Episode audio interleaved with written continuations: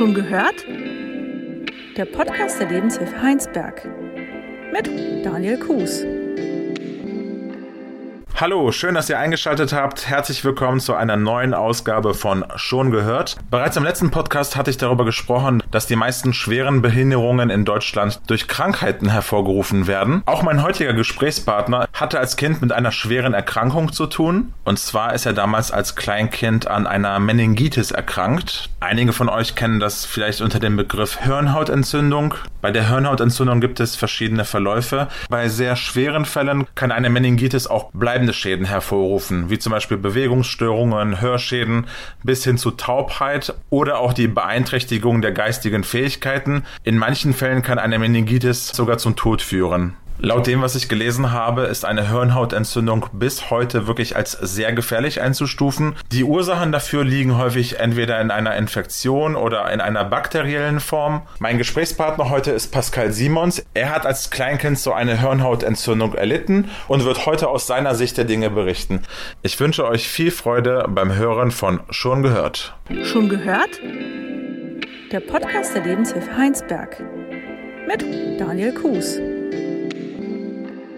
Heute bin ich bei der Lebenshilfe in Heinsberg. Ich treffe Pascal Simons. Du bist 35 Jahre jung und du hast als heranwachsendes Kind eine Meningitis bekommen, Genau. eine Hirnhautentzündung. Ne? Genau, das ist korrekt. Weiß man, woher das gekommen ist? Man weiß es nicht zu 100 Prozent, aber ich weiß es durch meine Eltern. Die haben wohl auch mit dem Kinderarzt gesprochen damals. Es soll von einem Rattenbiss oder Rattenkot gewesen sein. Mein Vaters bester Freund, der hatte damals einen Bauernhof, der hatte da Heuballen liegen und wir haben als Kinder immer halt da drin gespielt. Und da muss es passiert sein. Du warst zwei Jahre alt, als du die Hirnhautentzündung Genau. be- bekommen hast. Genau, ich habe ein paar Wochen wohl auch im Koma gelegen. Schläuche im Kopf, Schläuche in der Nase, Schläuche im Mund. Aber es muss auch von meinen Eltern doch keine leichte Zeit gewesen sein, wie ich das immer raushöre, wie sie erzählen. Das heißt, du hast dich auch informiert. informiert, meine Eltern auch viel erzählen lassen. Ich habe meine Eltern auch sehr kontrolliert nachgefragt. Hör mal, wie war das? Was war es für euch für eine Zeit? Äh, Wie ist es denn alles so geschehen? Aber heute, nach so vielen Jahren, das müssten jetzt 33 Jahre her sein, bin ich einfach an dem Punkt, wo ich sage, Papa und Mama, ich weiß es, ja, aber ich will auch ehrlich gesagt nichts mehr von hören. Du bist ja mittlerweile selber Vater, ne? Also ich kann dir sagen, als meine damalige Partnerin sagte, sie ist schwanger, klar, die Freude war groß. Aber ich sag mal, wenn es jetzt 100 Höllen gegeben hat, bin ich durch alle 100 Höllen durch. Weil das erste und das zweite Jahr hatte ich wirklich sehr, sehr Angst. Was ist jetzt, wenn er dasselbe kriegt wie ich? Ich hoffe, das ist nicht übertragbar. Hoffentlich ist es nicht vererblich. Aber Gott sei Dank ist es alles gut gegangen. Es ist nicht vererblich. Mit zwei Jahren ist es rapide bergab gegangen bei Mhm. dir. Du warst als erstes im Koma. Wie lange warst du im Koma? Also ich meine, um die drei Monate war das. Was ist danach gewesen, nach den drei Monaten? Also der Kinderarzt damals in Reit, der sagte zu uns, also wohl zu meinen Eltern, er so gut überstanden. Ich bin auch damals im Krankenhaus selbst notgetauft worden, weil man damals dachte, dass der Pascal überlebt das nicht. Also wir sind dann wieder zurück nach Hause. Meine Eltern hatten doch wohl schon sehr Angst. Und dann sagte man auch zu meinen Eltern irgendwann mal, hör mal, da könnten Folgeschäden bleiben. Also meine Merkfähigkeit hinten im Kleinhirn, das ist alles komplett weg. Aber das hörte dann so auf, als als ich fünf war, sagte, hatte mein Vater wohl gesagt, damals auch, jetzt bist du wieder über dem Berg, jetzt ist alles gut, aber man ist doch schon irgendwie gehandicapt, ja gebrandmarkt, ne, weil bei jedem Kopfschmerz, also auch im Erwachsenenalter, denke ich nach jedem Kopfschmerz, oh nee, hoffentlich bitte nicht, bitte nicht, bitte nicht. Ist seitdem nochmal was bei dir Nein, aufgetreten? hat man nie wieder. Okay. Man sagt, einmal gehabt, kann man nicht mehr kriegen. Und du bist dann nach drei Monaten Krankenhausaufenthalt wieder zurück zu deinen Eltern Genau. gekommen. Irgendwann bist du dann ja erstmal zum Kindergarten Genau. gekommen, dann weiter zur Schule. Wie war diese Zeit? Also ich kann mich an den Kindergarten noch Bruchteile erinnern. Es war eine sehr schöne Zeit. Und dann kam die Schule und da habe ich damals bei der Einschulung gemerkt, alle Kinder müssen ihren Namen suchen, wissen schon, wie man den Namen von sich schreibt, aber ich wusste es nicht. Ich habe dann wirklich so lange gewartet, bis das letzte Schild war und dann wusste ich, das bin ich. Dann habe ich zum ersten Mal mit sieben wirklich gemerkt, das kann mit dir stimmt doch irgendwas nicht. Irgendwas ist hier nicht richtig. Die Kinder schreiben schon alle im Schulheft und du schreibst aber immer noch auf so einer Schiefertafel.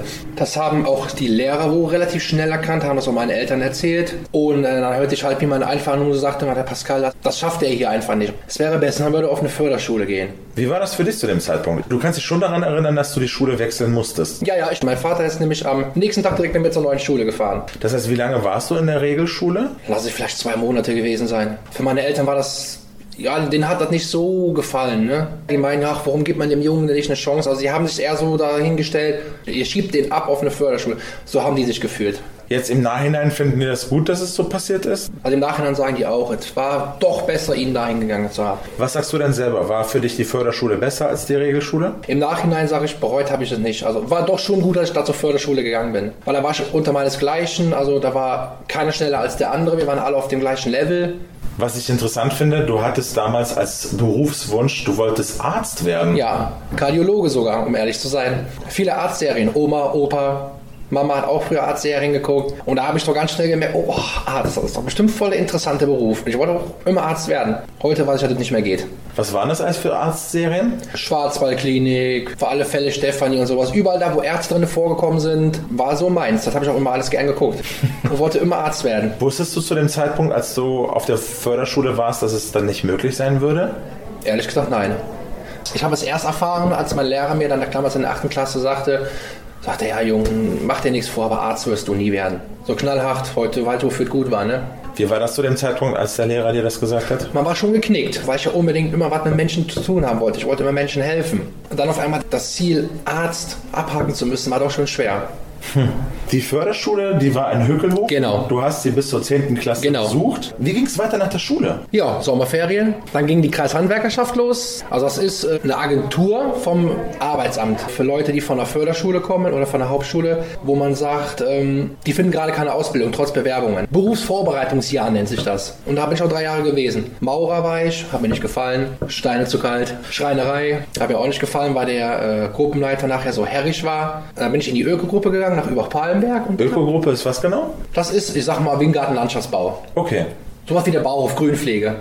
Und da haben wir das Naherholungsgebiet in Übach-Palmberg immer sauber gehalten. Das hat mir sehr gefallen. Da bin ich auch die letzten zwei Jahre dann geblieben. Und man war in der frischen Luft, man war mit Leuten zusammen, die man kennt, hat immer Spaß gemacht. Wie ging es weiter nach diesen drei Jahren? Ja, dann habe ich ein Praktikum in der Lebenshilfe gemacht. Damals auch bei der Gärtnerei. Da kam ich zum ersten Mal heran und habe dann gedacht, Moment, jetzt sind die aber anders wie du. Mit dem Hintergrund. Was genau meinst du damit? Ich habe mich dann immer so als junger Mensch gedacht, ach, ich bin wahrscheinlich sowieso überlegen. Wollte auch ziemlich schnell das Praktikum beenden, weil ich da keine Lust mehr drauf hatte. Und dann habe ich mit meinem Vater geredet und der sagte dann halt, Pascal, du bist dir nicht überlegen, du bist quasi genauso wie die Jungs da. Ja, und dann hat mein Vater nachher gesagt, Junge, komm, bevor du jetzt hier zu Hause sitzt und nichts tust, geh ruhig dahin. Und dann habe ich das auch gemacht. Und dann habe ich mich doch zum ersten Mal nach Wochen auch richtig wohl gefühlt. Nach der Kreishandwerkerschaft hast du dann bei der Lebenshilfe angefangen. Genau. Und zwar gibt es die Möglichkeit äh, zu rotieren. Das heißt, richtig. man arbeitet ein Jahr bei der Lebenshilfe und dann wechselt man alle vier Monate die Eine Gruppe, genau. Bis Eine die, Gruppe? Genau, bis du die drei Gruppen durchlaufen hast. Dann gibt es wieder ein Abschlussgespräch und dann kannst du dich entscheiden, in welche Gruppe du dann ein für alle Mal fest arbeiten willst. Verstehe. Für welche Gruppe hast du dich als erstes entschieden? Ich bin tatsächlich damals wieder zurück in die B7 gegangen, weil mir das da gefallen hat, weil ich mit dem Gruppenleiter, ich kam wirklich, also die Monika, das ist eine Top-Gruppenleiterin, wirklich. Richtig Top-Gruppenleiterin, geht auch auf die Bedürfnisse der Mitarbeiter ein, also super Mensch. Was hast du dort gemacht in der Gruppe B7? Ich habe zuerst auf so einer, so einer Stange diese Dichtungen und dann mussten die drauf gestanzt werden. Aber das war mir dann nachher wirklich sechs Stunden mal an der Maschine. War mir dann nachher zu eintönig. Hab dann gesagt, ich möchte auch mal den Bereich hier kennenlernen. Und dann hat sich nachher rauskristallisiert, dass ich für die Gruppe doch relativ fit bin. Und dann haben die mich halt sehr vieles machen lassen. Türdichtungen, selbst montieren, einpacken, Versand fertig machen, ab in den Keller damit, damit die weggeschickt werden können. Also du hast dich in der Gruppe B7 sehr wohl gefühlt, Sehr aber wohl. du hast sehr schnell gemerkt, äh, du bist unterfordert. Manchmal auch ja. Dann hat dann die Monika gesagt, Mach du kannst, alles. Du kannst alles machen. Du Ja. bist fit genug. Richtig. Und da habe ich mich auch bestätigt gefühlt. Und das war so, wo ich gedacht habe, wow, das kennst du gar nicht. Man, man vertraut dir ja. Nach den vier Monaten ging es weiter zur zweiten Abteilung. Äh, was war das? Mhm. Schreinerei. genau? Schreinerei. Am Anfang anders neue Eindrücke, wieder neue Menschen. Ne? Durch die Anpassungsstörungen, die ich da habe, denke ich mir, ach ja, komm, macht ihr, was ihr wollt. Was bedeutet das, dass du eine Anpassungsstörung hast? Ich konnte mich früher ganz schwer an Leute gewöhnen, die mir nicht gefallen haben, die mir auch wirklich, also ich gucke einen Menschen an, sag, du gefällst mir gar nicht, ich kann dich überhaupt nicht leiden. Du bist hinterlistig. Und wenn ich das dann merke, dann distanziere ich mich von den Leuten. Aber war nie meine Arbeit, den ganzen Tag Paletten schießen, paf, paf, paf, paf mit so einer Pistole. Das war sehr eintönig. Trotzdem super, dass man so einen Einblick kriegen Ja, kann richtig, ne, in ne? diesem einem Jahr. Deswegen interessiert mich jetzt auf Station Nummer drei, was das gewesen ist. Da bin ich, wo ich heute arbeite, im Lager 1 hier hinten. Da bin ich jetzt wieder tätig, hier komme ich aber auch gleich zu. Das ist Kommissionieren, B- und Entladen von LKWs, Paletten einstretchen, Ware zusammenstellen. Also so ein komplett facettenreiches Lager ist das. Ne? Das hat mir auch sehr gefallen, aber ich hatte doch eher das Gefühl nach den vier Monaten, ich hatte mich doch eher für die Gruppe B7 entschieden, weil ich da unbedingt auch damals wieder hin zurück wollte. Mhm, okay. Und bin ich auch zurückgegangen. Jetzt muss man nur erklären, so als Außenstehender, nach diesem einem Jahr durchläuft man ja drei Stationen, mhm. ne? immer vier Monate. Genau. Was passiert danach? Danach muss ich entscheiden, in welche Gruppe du festbleiben willst. Das heißt, du führst so ein Abschlussgespräch genau. auch mit der Lebenshilfe genau. und sagst dann, meine Wünsche, bei dir war es die Gruppe B7. Genau. Okay. Und die sagen dann, okay, das passt mit ihm, wir haben auch noch Platz in der Gruppe, super, wir kommen, wir nehmen ihn. Ja, da, ich kam mich noch an der Gespräch an, da, ging drei Minuten. Ich kam rein, ich sage, ich möchte in die Gruppe B7 zurück und die Monika sagt auch, ja, Arbeit professionell, die nehmen wir sofort. Also die anderen Betreuer hatten nicht mal die Möglichkeit, irgendwas zu sagen. also war das so ein gegenseitiges Ding, ne? Monika Richtig. hat gesagt, ich möchte Pascal in meiner Gruppe wissen. Richtig. Und du hast gesagt, ich möchte auf jeden Fall in die Gruppe B7. Richtig. Weil Monika damals meine erste Gruppenleiterin war, ne? Und das ist so, war einfach ein super Verhältnis. Die macht auch Spaß mit dir. Gab mal Zeit, hat sie zu mir gesagt, na du doof. Das ist super. Habe ich gerne soweit. Dann sage ich schon, aber auch Ziel, na du doof und so weiter. Man umarmt sich aber auch, ne? Das ist auch super. Was hat sie immer zu mir gemacht? Du bist mein Sohn von einer anderen Mutter. aber da lacht sie auch drüber. Aber in der Gruppe B7 war ich, muss ich dazu gestehen, nicht lange. Du warst nicht lange da? Mhm. Wieso? Halbes Jahr, dann wollte ich raus. Ach, was ist passiert? Ich hatte mal von einem Freund gehört, dass in Hökelhofen-Bahn, dass da die Hermes-Logistik gebaut wird. Ich hatte nachher, muss ich dazu auch gestehen, einfach nur das Geld gesehen super Arbeiter, kannst bestimmt viel Geld verdienen. Habe mich beworben und habe mich auch gut verkauft bei einem Vorstellungsgespräch und die haben mich tatsächlich angenommen. Die wussten auch, dass du von der Lebenshilfe kommst? Nee, nee. das hatte ich denen nicht gesagt. Genau, das ist das Ding. Man merkt ja gar nicht, dass du in irgendeiner Form eingeschränkt bist. Sagen mir viele. Das merkt man mir auch nicht an. Aber ich sag mal, wenn man jetzt länger als fünf Tage mit mir zusammen war in einer Woche, merkt man doch schon irgendwann. Also das Geld hat dich gelockt, du hast dich dann darauf beworben, hast dich genau. sehr gut verkauft. Genau. Und dann? Die haben mich angenommen, ich war ein halbes Jahr da. Und aber schon nach drei Wochen habe ich gedacht, oh Gott, der Leistungsdruck. Der Leistungsdruck, der permanente Leistungsdruck, das war einfach zu viel. Das war zu viel.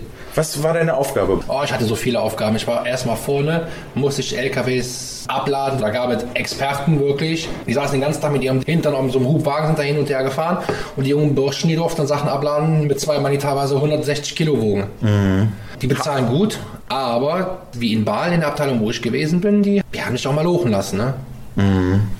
Dann war denen auch egal, ob du den Rücken kaputt machst oder nicht. War es nur körperlich für dich oder auch äh, geistig auch noch? Körperlich und geistig. Weil ich kam mit dem Druck geistig nicht klar und körperlich, weil die Pakete zu schwer waren. Also so Doppelbelastung. Genau, so eine Doppelbelastung. Und dann bin ich mich auch nachher zum Psychologen gegangen und der sagte auch sofort, sechs Wochen vom Arbeitsmarkt runter. Und du warst einfach krankgeschrieben? Genau, sechs Wochen krankgeschrieben. Lebtest ja. du zu dem Zeitpunkt noch zu Hause? Ja, ich habe zu dem Zeitpunkt noch bei meinen Eltern gelebt. Das heißt, die haben auch mitbekommen, dass du ziemlich unglücklich warst? Ja, das hat mein Vater auch sehr, sehr viel mitgekriegt und er sagte dann auch irgendwann, äh, als ich den Tag nochmal da war, und dann kam ich wieder zurück und war auch wieder totunglücklich. Und sagte, jetzt geh zum Arzt, lass dich nochmal krank schreiben, dann gehst du danach zurück in die Lebenshilfe. Willst du dich jetzt weiter kaputt machen? Und dann hat mein großer Bruder mich nochmal krank schreiben lassen mit meinem Psychologen, wo ich mit ihm war. Der hatte mich dann aber auch dann direkt nochmal direkt volle Pulle sieben Wochen. Ja, und dann musste ich bei Hermes auflaufen. Beim Personalbüro, oder? Ja, beim Geschäftsführer höchstpersönlich. Mit meinem großen Bruder. Und der hat den natürlich auch schon mal richtig, ich sag mal, Feuer unterm Hintern gemacht. Wärst du diesem Gespräch selber äh, gewachsen gewesen? Zu dem Zeitpunkt nein. Bin ich ganz ehrlich. Ich war schon Gott sei Dank froh, dass mein Bruder mit dabei war. Was ist dann passiert? Wie habt ihr euch geeinigt? Man hatte zu uns gesagt, okay, dann machen wir einen Aufhebungsvertrag. Und dann bin ich direkt wieder nach hier gekommen und habe auch jetzt gesagt, freier Arbeitsmarkt, komm, mir soll mir keiner mitkommen. Was ich auch echt cool finde von den Lebenshilfe Heinsberg, dass die dann einfach sagen, okay, Pascal, der hat sich jetzt ausprobiert am freien Arbeitsmarkt, mhm. es hat nicht funktioniert, aber wir nehmen ihn trotzdem auf. Ich bin wirklich daher froh, dass man auch gesagt hat, ja, na klar. Und dann muss ich noch mal zurückkommen auf die Monika, die dann auch damals gesagt hat, wenn er nicht mehr geht, Jungen, dann komm noch einfach wieder zurück. Die hat wohl, wie ich es heute erweise, auch mal ein gutes Wort eingelegt. Ich hatte auch wieder selber bei der Lebenshilfe angerufen, hier mit dem sozialen Dienst auch selbst gesprochen. Und dann kam ich wieder in so ein Aufnahmeverfahren. Aber da ich ja damals die Rotaria-Zeit schon gemacht hatte, durfte ich äh, mir dann direkt die Gruppe aussuchen. Bin dann auch ins Lager gegangen. Gott sei Dank war zu dem Zeitpunkt auch ein Platz frei und diesen Platz habe ich seitdem auch nicht wieder geräumt. Das heißt, du bist jetzt im Lager seit wie vielen Jahren? Müssten jetzt 13 Jahre, über 13 Jahre, können auch schon 14 sein. Ach, Wahnsinn. Und es wird auch nicht langweilig. Du findest ja. den äh, Job nach wie vor spannend. Richtig. Also, es gibt ja Leute, die stehen morgens auf, wie jeder Mensch montags auch. Dann hat, denkst du wahrscheinlich auch, oh, heute ist Montag. Ehrlich gesagt denke ich das nicht. Nee. Ich aber ehrlich gesagt auch nicht. Ja, weil ich glaube, wenn du das tust, was du liebst, dann ja. arbeitest du gar nicht. Du tust das, was du liebst.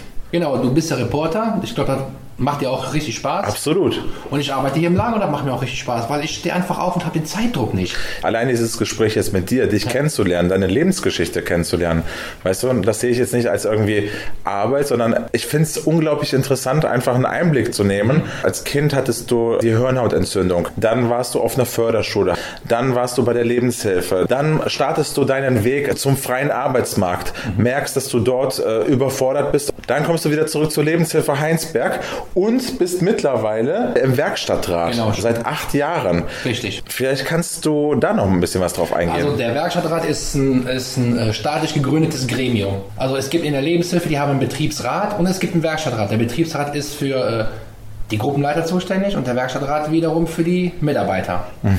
Und das mache ich auch wirklich seit acht Jahren. Ich bin auch immer sehr engagiert. Da kann jeder Mitarbeiter, der kommt zu mir, sagt Pascal, ich habe das, das und das und ich kümmere mich auch sofort darum. Nenn mal ein paar Beispiele, was du so in der letzten Zeit gemacht hast. Also ich kann mich noch an einen, ich darf wohl keine Namen sagen. Ich kann mich an jeden, an einen Mitarbeiter erinnern, er hatte Probleme mit einem Gruppenleiter. Und dann gibt es wiederum andere Leute, die würden zum Beispiel sagen, so, ich gehe jetzt mal zum Geschäftsführer. Ich suche erstmal das klärende Gespräch zu den Gruppenleitern und frage, ey, was ist da gewesen? Entspricht das der Wahrheit? Ist das wirklich so? Und rede dann auch schon mit den Gruppenleitern und wenn ich dann merken sollte, also das ist bis jetzt nicht einmal vorgekommen, aber wenn ich dann merken sollte, ey, Moment mal, der Gruppenleiter, der lügt. Weil ich habe so eine Art, ich merke ganz schnell, wenn sich einer in Lügen verstrickt.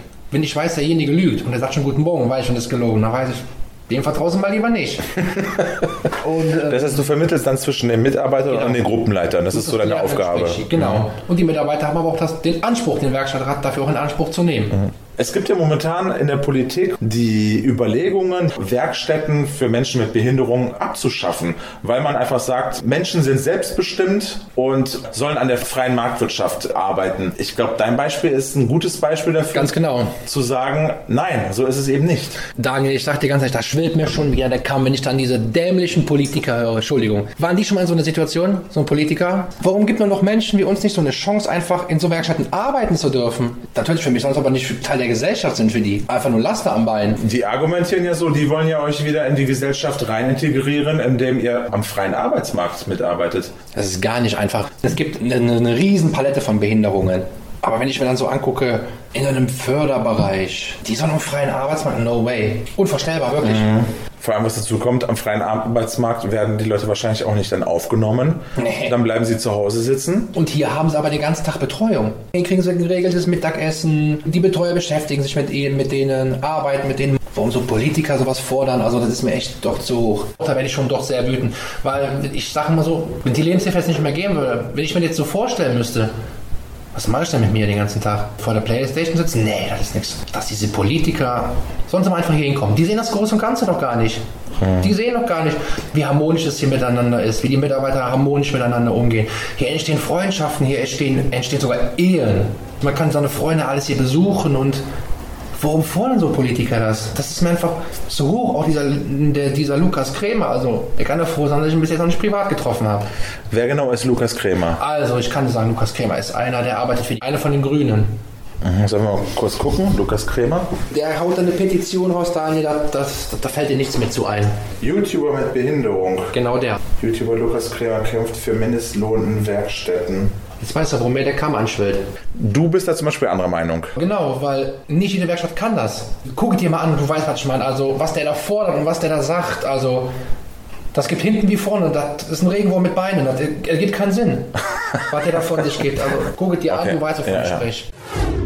Pascal hatte mich in dem Gespräch auf den Aktivisten und YouTuber Lukas Krämer aufmerksam gemacht. Daraufhin habe ich anschließend recherchiert, wer Lukas Krämer ist und was genau seine Forderungen sind. Lukas Krämer ist ein junger Mann, der selber mal in einer Werkstatt gearbeitet hat und heute den Werkstätten finanzielle Ausbeutung von Menschen mit Behinderung vorwirft. Was er ganz konkret fordert, ist ein gesetzlicher Mindestlohn für die insgesamt 320.000 Frauen und Männer, die deutschlandweit in solchen Werkstätten arbeiten.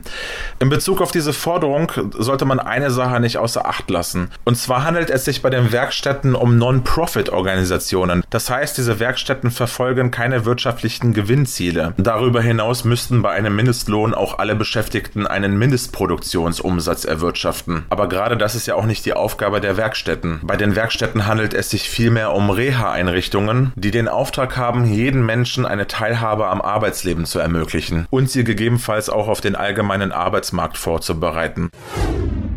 Ich finde es ehrlich gesagt schön, so deine Lebensgeschichte zu hören, wie das so sich alles zusammengefunden hat und dass du jetzt bei einem Arbeitgeber gelandet bist, wo du Aufgaben übertragen bekommen hast, äh, die dir auch entsprechen und die dich auch fördern mhm, genau. und die genau. dich auch herausfordern auf eine gewisse Art und Weise, ne? Aber Immer auf wieder. positiven Art, ne? Ja. Ich werde positiv herausgefordert. Und manchmal, wenn dann Chef sagt, na, war der gerade ein bisschen was zu viel und ich sage dann, ja, war gerade schon ein bisschen viel dann lacht er mich, dann lacht er. Also der lacht mich nicht aus, sagt der Junge, genau das wollte ich jetzt gerade einfach mal. Das hm. einfach mal fordern. Auch mal unter Stress setzen. Was sind so Situationen, die dich äh, fordern? Zehn verschiedene Aufträge auf einmal. Und dann äh, will ich alles richtig machen, dann mache ich acht richtig und zwei denke ich, Moment, da fehlt noch was. Pascal, ich fand das Gespräch total schön. Du bist zwar nicht so wie du. Auch mit dir. Du bist zwar nicht Arzt geworden und nicht nein, Kardiologe, nein, nein. du bist aber trotzdem da gelandet, äh, wo du jetzt glücklich zu sein ganz scheinst. Ganz genau, ganz genau. Und das ist doch echt schön zu beobachten. Richtig. Ich bin kein Arzt, aber ich bin Lagerist und bin glücklich. Danke für das Gespräch. Danke auch fürs Kommen. Sehr, sehr gerne. Schon gehört? Der Podcast der Lebenshilfe Heinsberg mit Daniel Kuhs.